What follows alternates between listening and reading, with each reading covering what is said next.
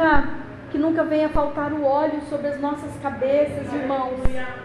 Nos parecer com Jesus é, é necessário que em toda oração que nós venhamos fazer é pedir a Ele, Senhor, que eu possa me parecer um pouquinho com o Senhor todos os dias. Em nome de Jesus, porque eu e você, nós somos representantes dele aqui na terra. Amém? Abra sua Bíblia, eu cumprimento mais uma vez com a paz do Senhor Jesus. Hoje aconteceu algo lá em casa, irmãos, interessante. O pastor chegou assim na minha frente, vou contar. Aí ele fez assim, abaixou, ele falou assim: coloca a mão na minha cabeça, ora aí. Deus vai dar uma palavra. Eu falei: é, Gê, vai dar uma palavra. E dali a pouco a palavra Deus deu para mim. Eu falei: Gê, e agora? E é tão bom o casal, viu? O casal tá junto, orando, buscando, irmãos, na madrugada, na mesma conexão, sabe, irmãos? Porque o que eu tenho vivido, sabe, para os irmãos que são novos aqui na igreja, vai fazer seis anos que nós estamos aqui, dia 14 de outubro, e toda a igreja está convidada para a gente fazer aqui uma linda festa. E quando o pastor José Pedro nos mandou para cá, Carla, aí eu pensei assim: meu Deus, nós estamos aqui na sede, tão bom, ouvindo o pastor José Pedro pregar, pastora Rosana, sempre palavras tal. E agora nós vamos para lá, eu e o G. E aí eu vou ouvir o G, só o G, todo dia. Confesso, irmãos, estou sendo muito sincera. E agora, Lília, eu vou todo dia o G, tal. Irmãos, eu vou falar uma coisa, que desde que o Senhor nos mandou, daquele ano de 2018, G, né? E aí até hoje, irmãos, nunca nos faltou palavra. Cada vez que meu esposo sobe no altar para ministrar, ele traz uma palavra, algo de Deus que me edifica. E quando eu converso com ele, ele também diz assim: mas quando você ministra, o Senhor também me enche, me edifica. Então a importância da família, estar junto, buscando ao Senhor, porque o Senhor sempre dá uma palavra de alimento, porque é ela que nos alimenta, a igreja. Amém? Então, abra sua Bíblia em nome de Jesus comigo, em Gênesis capítulo 25. Ixi, a minha água subiu, Rebeca, dá essa água. Amém? Gênesis capítulo 25. Em nome de Jesus, irmãos.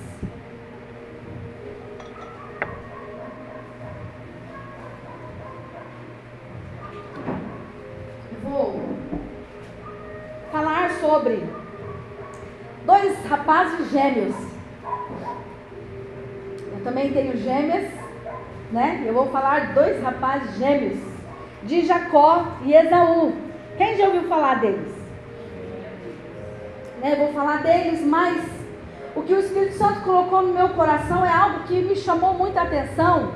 É que nós precisamos tomar muito cuidado com as nossas fragilidades. Nós precisamos tomar muito cuidado quando nós estamos passando por algum problema, alguma situação. Nós ficamos frágeis, debilitados, e é onde Satanás ele vem para te pegar na fragilidade e fazer com que você entregue a tua bênção e perca a tua bênção. E o que me chamou a atenção aqui desses dois rapazes, Jacó e Esaú, os dois irmãos, é que no momento de fragilidade de Esaú, ele acabou entregando aquilo que ele tinha mais de valor, que era a primogenitura. A primogenitura, irmãos, é quando eu vou dar um exemplo da minha família. Se hoje o Senhor levar a mim ao pastor Getúlio, o mais velho lá é o Ramon. Então eu acredito em nome de Jesus que, que né, o Ramon, o homem lá da casa, representante dos pais, cuide de tudo para nós. Cuide das irmãs, né, o que a gente deixar e que ele saiba administrar. E aqui, Esaú, pela sua primogenitura, ele faria isso, ele estaria responsabilizado por isso. Mas um belo de um dia, ele veio do campo e chegando do campo, chegando da roça, porque Esaú, ele se formou, ele, ele, ele se, se encontrou muito no campo e ele foi um moço muito é, apaixonado ali pela, pela agropecuária, eu vou dizer assim. E ele chegou muito cansado em casa e com muita fome. Jacó estava lá preparando uma comida. Não é isso? Quem está acompanhando a história, é mais ou menos isso? Estou dizendo com as minhas palavras. Jacó estava preparando ali uma comida. E ele chegou ali, vivi com muita fome. O que ele queria naquela hora era matar a fome, irmão Cláudio. Ele queria matar a fome. Custe o que custar. Então ele estava frágil no momento ali de uma necessidade, Lilian. E eu fui ver aqui, eu vou primeiro falar sobre os dois personagens. Esaú, ele era meio que acomodado, ele gostava da liberdade da vida, ele não ligava muito, ele não levava muito a sério as coisas. E a atitude de fugir das dificuldades da vida e não encará-las o levou à causa da grande tragédia que foi a queda, que foi a perca da primogenitura. Deixou-se levar pela des desestabilidade, desestabilidade causada pelo teu estado, que era, ele estava no estado de fome, fraqueza. Já Jacó, uma das suas características, ele gostava muito de tirar vantagem em tudo. O Jacó, ele era assim. Tudo que vinha para ele, queria tirar uma vantagem em cima. E ele agia também, infelizmente, com muita desonestidade. Os irmãos bem diferentes aí. Não é porque é gêmeos que é igual. Eu tenho gêmeas e elas são totalmente diferentes uma da outra. Então nós vimos aí as características dos dois irmãos. E Satanás ele quer desestabilizar a nós. E eu fui ver o, a, aquele, aquele estado em que Esaú estava, que ele estava com fome. E eu fui estudar um pouquinho o que a fome causa. E eu fui pouco, não me aprofundei muito não. Mas a fome, eu estava estudando, e ela, ela causa grande prejuízo no cérebro. A fome. A fome, ela faz com que a gente venha perder a função de comando do corpo. A fome. A fome ela nos causa tonturas, náuseas, tremores, fraquezas. A fome nos faz perder até a consciência. A fome, meus irmãos, ela muda o nosso humor. A gente fica mal-humorado quando está com fome. Tem gente que fica. Ela tira até o humor da gente. A fome, ela dificulta a concentração da pessoa que ela quer é saciar a fome. O que ela precisa comer. E ela causa também a apatia. O que, que é a apatia, pastora? A apatia, dentro da psicologia, ela é um estado de alma não suscetível de comoção. É a falta de interesse para qualquer coisa é a apatia, um estado de apatia. É aquela pessoa que tanto faz chover, fazer sol, fazer frio, fazer calor, tanto faz. Sabe? Ela não se entusiasma muito com nada que aconteça na vida dela. Sabe? Se vem um, olha, eu recebi uma notícia de um velório que vai ter, alguém faleceu, nem ligou. Apatia, uma pessoa apática a qualquer coisa. Sabe? Pessoa que, olha, o irmão ali, olha, ele, ele foi curado agora de um câncer e ela está ali. Não liga. Para ela tanto faz. Ah, então, a fome, ela nos coloca em estado, irmãos, também de apatia. Então, ela é um estado, ele é um estado de alma não suscetível de comoção. É falta de interesse, é insensibilidade que causa na pessoa, é a indiferença, ou seja, a pessoa perde todo o entusiasmo a ponto de nada fazer sentido a vida dela. Tanto faz, tanto faz uma pessoa apática a tudo. É isso. E, irmãos, nós precisamos nos atentar antes de nós lermos aqui que Satanás, ele não tem nada a perder. Satanás, ele tem o tempo todo para trabalhar contra a nossa vida. Satanás, ele tem o tempo todo para maquinar coisas ruins contra nós. Porque o desejo de Satanás é matar, roubar e destruir. E nós como igreja do Senhor, precisamos estar atentos, atentos em nome de Jesus, 1 a Pedro 5,8, só vou ler agora, mas nossa palavra está aqui em Gênesis. Diz assim: ó, tem de bom senso e estejais atentos, porque o diabo, vosso adversário, anda em derredor, rugindo como leão que procura a quem possa devorar. Esse é Satanás, é a função dele. Ele procura quem ele possa devorar.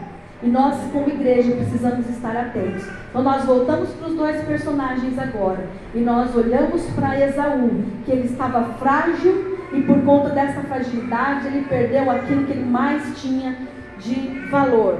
Diz aqui em Gênesis capítulo 25.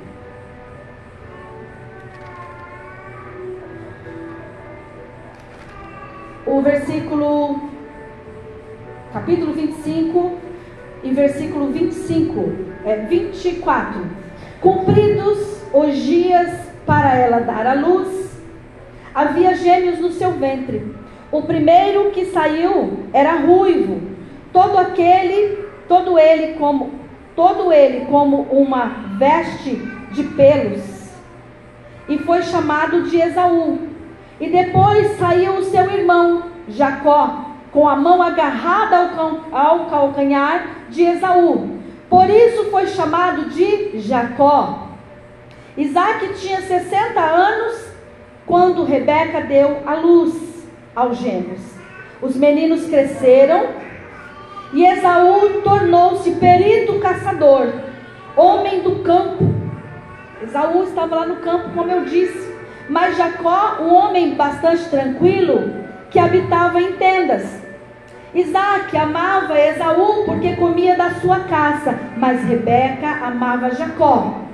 Jacó havia feito um guisado quando Esaú chegou do campo faminto. Eu quero falar sobre o versículo 28, algo que o Senhor colocou no meu coração agora mesmo. Que nós precisamos tomar muito cuidado com as preferências. Nós, famílias, precisamos estar vigilantes. Nós, pastores, precisamos estar vigilantes. Nós, membresia da igreja, precisamos estar atentos. Quando se trata de preferências, nós vemos aqui um casal que tinha preferência pelos filhos. A mãe tinha preferência por Jacó e o pai tinha preferência por Esaú. Não é assim que funciona, irmãos. Nós temos quatro filhos cada um com a sua diferença, mas eu não posso desprezar um e tratar melhor o outro. Isso é falta de sabedoria. E isso tem acontecido muito em meio às famílias hoje em dia.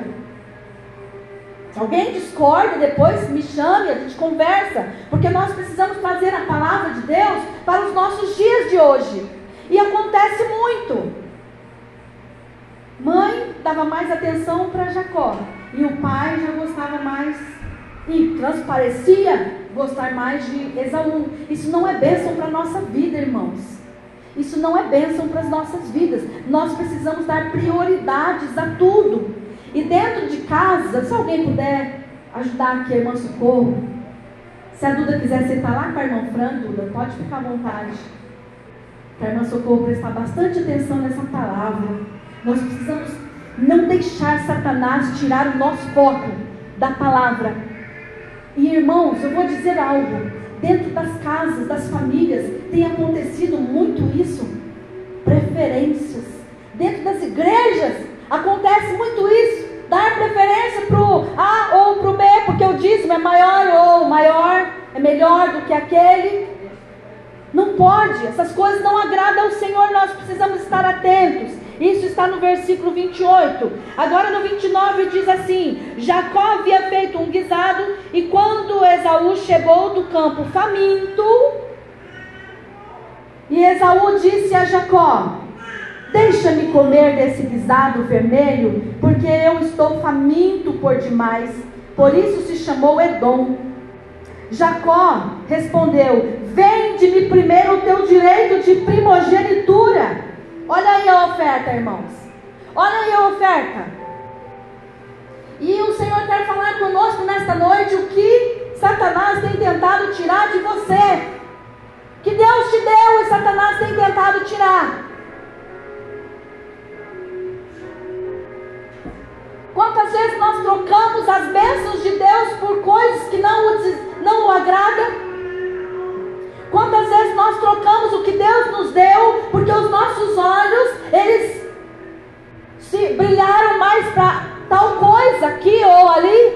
Quantas vezes e o Senhor vem nos alertar nesta noite. Não dê preferência dentro de casa para A ou B.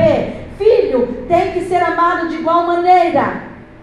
Ah, então vamos falar por escala. Quem veio na minha vida foi primeiro meu esposo, depois meus quatro filhos. Quem veio na vida do meu esposo primeiro foi eu, depois meus quatro filhos. Então há prioridades assim, por questão de, de, de hierarquia. Sabe? E aí os filhos nós amarmos por igual, irmãos. Porque também isso acontece dentro das casas hoje. Sabe?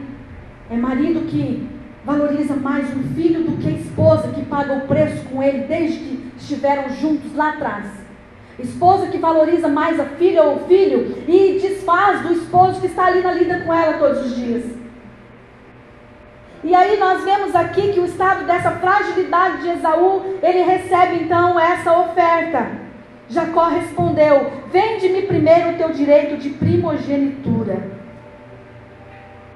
Então Esaú afirmou: Estou a ponto de morrer. De que me, ser, me servirá o direito da primogenitura? Será que hoje alguém não chegou aqui nesta igreja dizendo assim: para mim não vale nada mais mesmo, para mim já não tem mais jeito mesmo, eu estou a ponto de acabar com tudo, eu estou a ponto de morrer, não tem nem muito tempo mais. Que me vale isso? Se a palavra que o Senhor me deu desde manhã. É isso, igreja. Nós precisamos estar atentos ao que o Senhor colocou na nossa mão. Estou a ponto de morrer. De que me serve? De que me servirá o direito de primogenitura? Irmãos, é o Senhor que te deu. É algo valioso. Nós vamos tipificar aqui a, essa primogenitura com a nossa salvação, com a nossa morada lá na glória. É tudo que eu e você precisa. É nós cuidarmos da nossa morada celestial. Nós temos isso já por herança. Deus já nos deu. E será que Satanás não tem chegado a nós?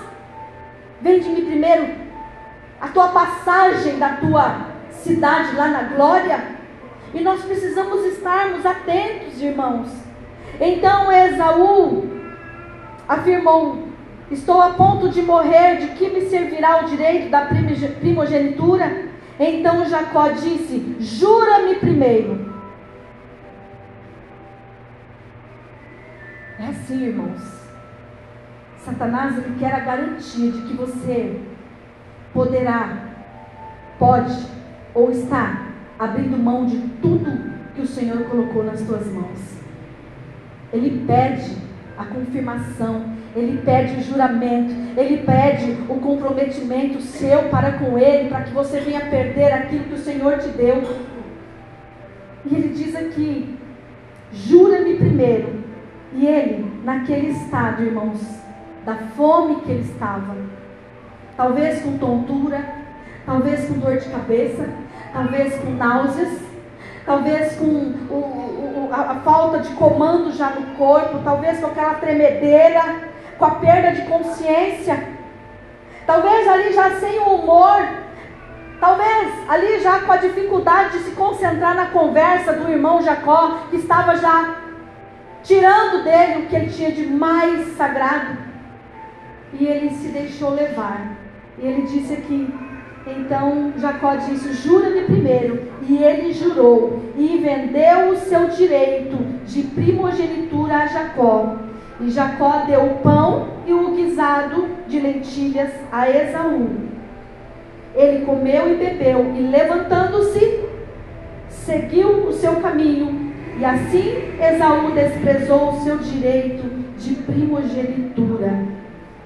Meu Deus, irmãos. Quantas pessoas estão se perdendo, irmãos? Perdendo direitos adquiridos nós acabamos de cantar um louvor que também não é, nem pensamos que seria sobre a palavra, Porque esse louvor disse assim: tudo que nós já conquistamos na cruz é direito nosso. Esse rapaz era de direito dele, a primogenitura. Era direito dele. Só que ele estava num momento de fraqueza, ele estava num momento de desestabilidade. E nós precisamos tomar muito cuidado, irmãos, porque todos os dias nós nos deparamos com situações que nos deixam sem ação. Todos os dias são notícias terríveis. Irmãos, se Jó fosse se atentar às notícias ruins que chegavam até ele, ele ia estar também desestabilizado e poderia perder a salvação. Mas Jó, ele conseguiu se manter íntegro. E ele não murmurou contra Deus. Ele soube entender que Deus é, Deus é, é magnífico,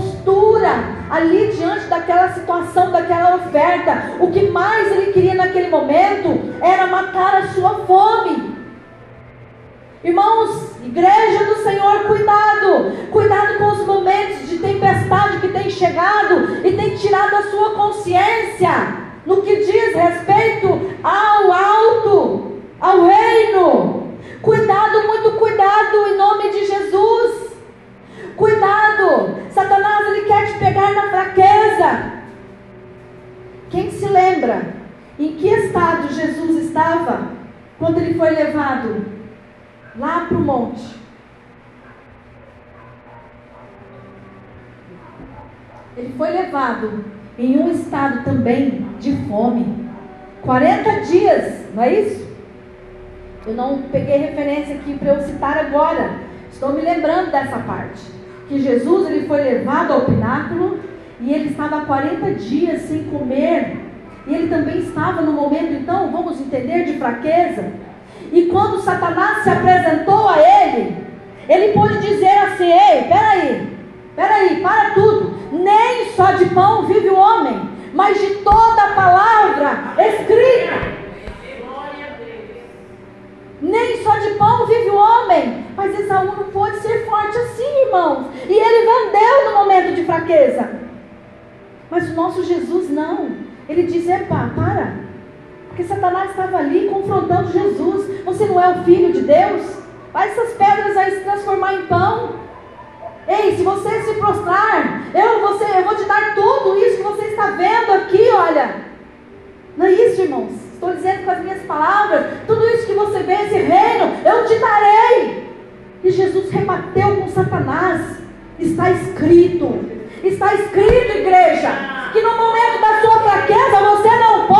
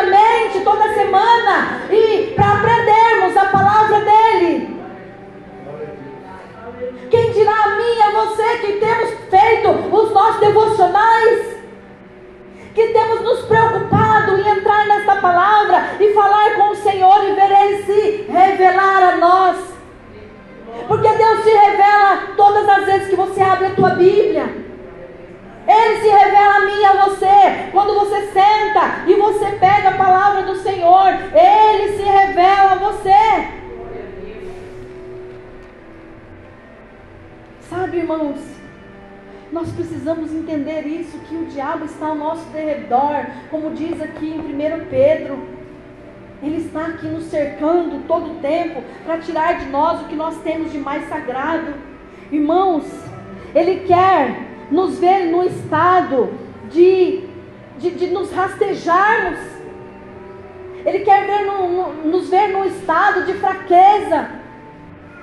É isso que Ele quer de mim de você. Quanto mais fraco, melhor para Ele nos induzir. E quando eu digo essa fraqueza, com certeza, irmãos, eu estou me referindo a que nós precisamos nos alimentar da palavra. Porque quando Satanás chegar até nós, ele não vai ter argumentos. Porque nós sabemos o Deus que nós cremos e servimos. E nós vamos poder dizer: Ei, está escrito. Eu já compreendi que há algo muito maior preparado para mim na glória. Eu já entendi que há algo preparado para a igreja da glória. Então eu não posso titubear na fraqueza. Ah, mas a senhora está dizendo que então todo tempo a gente é forte? Não, eu não estou dizendo isso, até porque a palavra diz assim: nosso Senhor Jesus nos alertou que neste mundo nós teríamos, viveríamos as aflições daqui que as lutas viriam aqui sobre nós. Mas ele disse para nós termos bom ânimo, porque ele venceu e eu e você nós vamos vencer também. Sabe, irmãos, é tão bom nós servirmos a este Deus que ele é tão, ele é tão claro, ele é tão honesto quando ele nos diz que nós teríamos aflições. E a igreja que leva o evangelho a sério, ela não te compra dizendo que tudo vai ser bênção, que tudo vai ser vitória, que tudo todos os dias será de vitória vitória vitória. Não é isso. Levar o Evangelho a sério é preparar a mim, preparar a você, que o dia mal vai chegar. Mas nós estaremos preparados na palavra, nós estaremos alicerçados na palavra para passarmos por este dia mau. Se você olhar para o filme da sua vida agora, quantos foram os livramentos que Deus te deu? Quantas lutas já vieram sobre a tua casa, sobre você, e você está aqui. Os dias maus já chegaram sobre a sua vida. E pode chegar mais ainda. Mas nós estamos aqui para dizer um para o outro: prepare-se na palavra, alicerce na palavra, coma a palavra, viva a palavra, viva a palavra. Busque, ore, consagre-se a Deus em nome de Jesus, igreja. No momento de fraqueza, nós podemos perder o que Deus tem preparado para nós.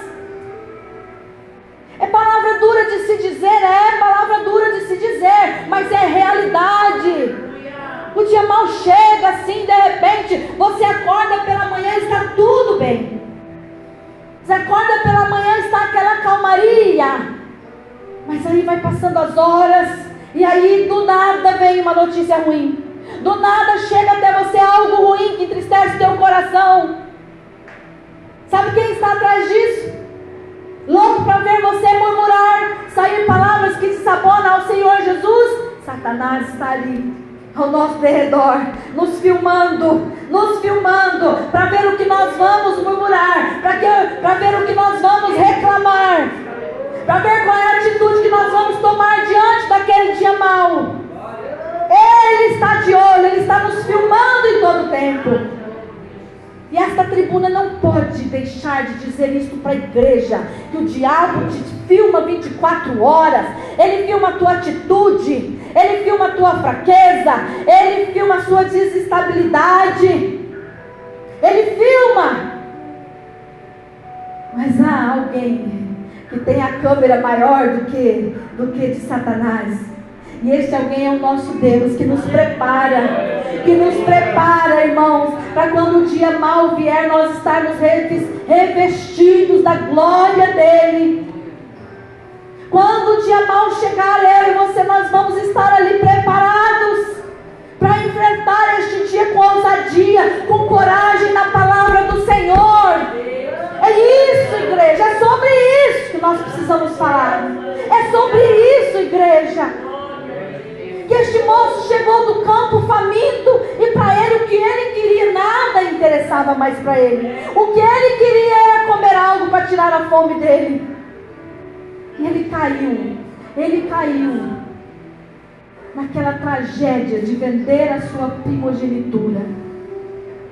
Ele caiu. Essa história é tão conhecida por todos. Por todos a história inteira. Mas o o Senhor pediu para falar era sobre esta condição que Esaú estava fraco.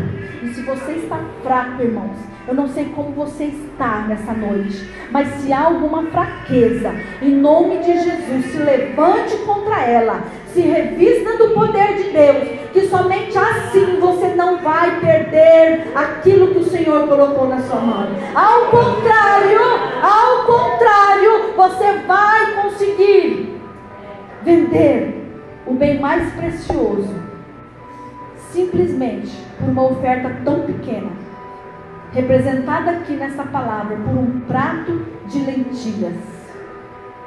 O que é um prato de lentilhas? O que ele representa para nós nessa noite? Talvez uma dívida muito alta que você pode receber aí uma proposta, uma proposta enganosa, uma proposta que não glorifica Deus, isso pode ser um prato de lentilhas para tirar o teu bem maior. Sabe? É um conselho maldado. Um conselho maldado que também pode representar um prato de lentilhas para saciar momentaneamente, de forma passageira, o que você tem de tão precioso, chegando ao ponto de perder e o Senhor nos trouxe aqui nessa noite para nós termos muito cuidado. Muito cuidado, igreja. Sabe como combater isso? Está escrito. E se está escrito, é um convite a você a mergulhar no conhecimento da palavra de Deus. Você se mergulhando no conhecer da palavra de Deus, tendo intimidade com Ele, andando de mãos dadas com o Espírito Santo, andando de mãos dadas com o Senhor. Ah, não tem outro resultado, não tem outro resultado a não ser aquele que você vai continuar firme, proposto naquilo que o Senhor te deu, aguardando até o dia que o Senhor vir nos buscar porque está próximo, igreja. O Senhor já tem vindo buscar a igreja, Ele está a caminho, Ele está perto, igreja. Sabe, a Bíblia diz assim: somente aquele que perseverar até o fim verá a glória de Deus. Será que nós estamos perseverando até o fim? É necessário, igreja. É necessário. Não deixe a falta a apatia tomar conta da sua vida. Não deixa, não permita, relute, lute contra isso. Se levante contra isso. Não deixe Satanás trazer as ofertas dele para você. Guarda, guarda o que o Senhor te deu. Em nome de Jesus, não abra mão daquilo que Deus colocou na sua mão. É o teu chamado, é a tua família, é a tua saúde. Ah, o que é? É o teu filho é o teu marido, são os teus filhos. Em nome de Jesus, abra os olhos espirituais, identifique hoje o que Satanás tem tirado de você ou tem tentado te dar ah, em troco de um prato de lentilhas, de um guisado. Esse guisado representa tantas coisas, irmãos. Guarda o que você tem. Esaú Esaú chegou logo gritando: Deixa-me comer desse guisado, porque eu estou faminto por demais.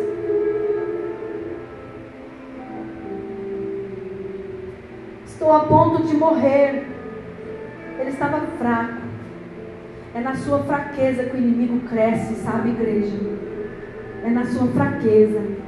Mas você vai combater isso, sabe? com jejuns, com orações, com santidade, com santificação. Em nome de Jesus, irmãos, vença isso. Irmãos, não é coisa de outro mundo ter vida de oração, não, igreja. Irmãos, não é coisa de outro mundo ter vida de oração, não. É vencendo a carne. É vencendo as horas que se avançam.